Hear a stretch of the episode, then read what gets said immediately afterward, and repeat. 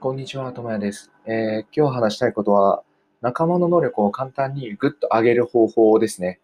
で、あの、これについて説明する前にちょっと例えを出したいんですけど、あの、ジャンプ漫画でナルトっていうのがあるんですよ。あの、ホカゲとかっていう話のやつですね。で、そのナルトの任務、あの、忍びの世界なんですけど、任務は基本的にフォーマンセルで動くんですよ。で、ナルトを主軸に考えると、ナルト、サクラ、サスケ、カカシ先生っていうこの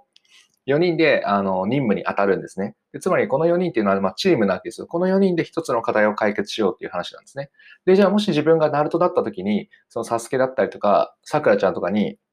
その良い成果を出してもらいたい。その、より良い問題解決能力を手に入れたりとか、想像力を手に入れてほしいって思った時に、何をすればいいのかなっていうふうに、っていうふうに考えた時に、じゃあ何が必要なのかっていうのをこれから説明できればなと思います。で、なんでそれを、それに気づいたかっていうと、な面白い話があって、あの、僕が好きな、昔読んでいた本で、幸福優位7つの法則っていう本があるんですけど、その本に出てくる、その実験というか、がすごい面白くて、これどういうものかっていうと、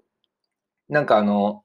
優秀なお医者さんを、あの、何人か集めて3グループに分けたんですね。で、その1グループの中で、その医者は何をすると正しい判断ができるのかっていうのを調べたんですよ。まあ、つまり、さっきのフォーマンセルの話でもそうで、そのフォーマンセルがどういうふうにすると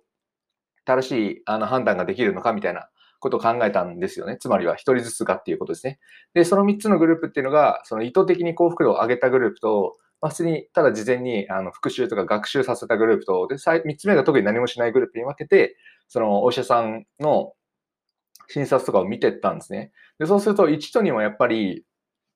あの正しい診断ができるんですよ。幸福度が上がっているし、事前に学習もさせているので、この2つのグループっていうのは、何もしないグループよりもあの2倍くらい生産性が高かったらしいんですよね。もうそれは素晴らしいことで、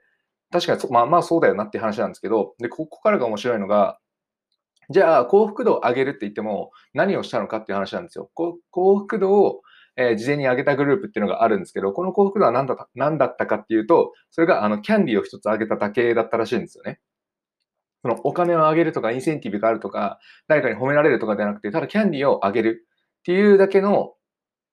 そのプレゼントでその小さな幸福感によって医者が、あの、有能になって診察の質も上がったらしいんですよ。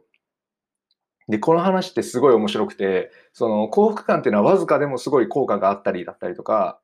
与えることもものすごく簡単。で、かつ、それだけ簡単にできるのであれば、チームメイトっていうのはその事実を知っておいて、自分で何かをすることをしておくと、もうチームメ、チームとして戦うとしてもすごく便利になるんですよ。でこれはお医者さんなんで、自分に対しての問題解決の質を上げるためにキャンディーを上げるっていう話なんですけど、これは仲間の中でも使えると思うんですよね。なのでさっきの話で言うと、ナルトの話で戻れば、そのフォーマンセルですから、つまり僕がナルトだった場合、他の3人にいい成果を出してほしいとか、あの、スキルが上がってほしいってなったら、僕らはまあキャンディー、つまり何か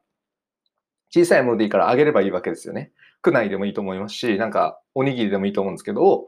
少しずつ上げておくと。上げておくことによって幸福感が上がるんで、あの生産性とか問題解決能力、つまりスキルが上がって、みんなエネルギーが高まるわけですよ。このキャンディーを一つ上げるっていうだけでですよ。もちろん、なんで褒めるとかでもいいんですよね。これで大事なのは、そのキャンディーを上げるっていうことではなくて、相手を喜ばせる工夫、小さくてもその工夫があると、相手はそのモチベーションであったり、モチベーション含め生産性だったり、問題解決能力が上がるんだよっていうことをあの証明していることなんですよ。なので、その自分にされたら自分にされたら嬉しいと思いますけど、その他人にを成長させたいとか、他人と仲良くもっとより良くしていきたい。やっぱ何でもチームスポーツというか、仕事もそうですけど、一人でやれるってよりかはチームでやることだと思うので、そのチームメイトをよりよく能力を上げていきたいっていうときは、このキャンディ一つの原則というか、キャンディ一つのルールっていうのを覚えておくとすごいいいんじゃないかなと。まあ最近会う、人と会う機会が減ってるとは思うんですけど、であるならばなんか、キャンディのような、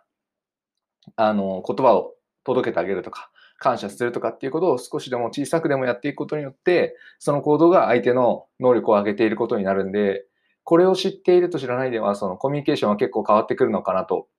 思うので、ぜひやってみるといいんじゃないかなと思います。まあ、ちょっと話が広がったのでまとめると、その幸福度を上げると、えー生産性だったりとかスキルっていうのはまあ上がる。どんな人でも上がると思うんですけど、その中でじゃあ幸福度を上げるっていうのはつまり何かっていうと、キャンディー一つのような小さいものを上げるだけでも幸福度上がったことになるんで、それだけ上がれば成果は出るので、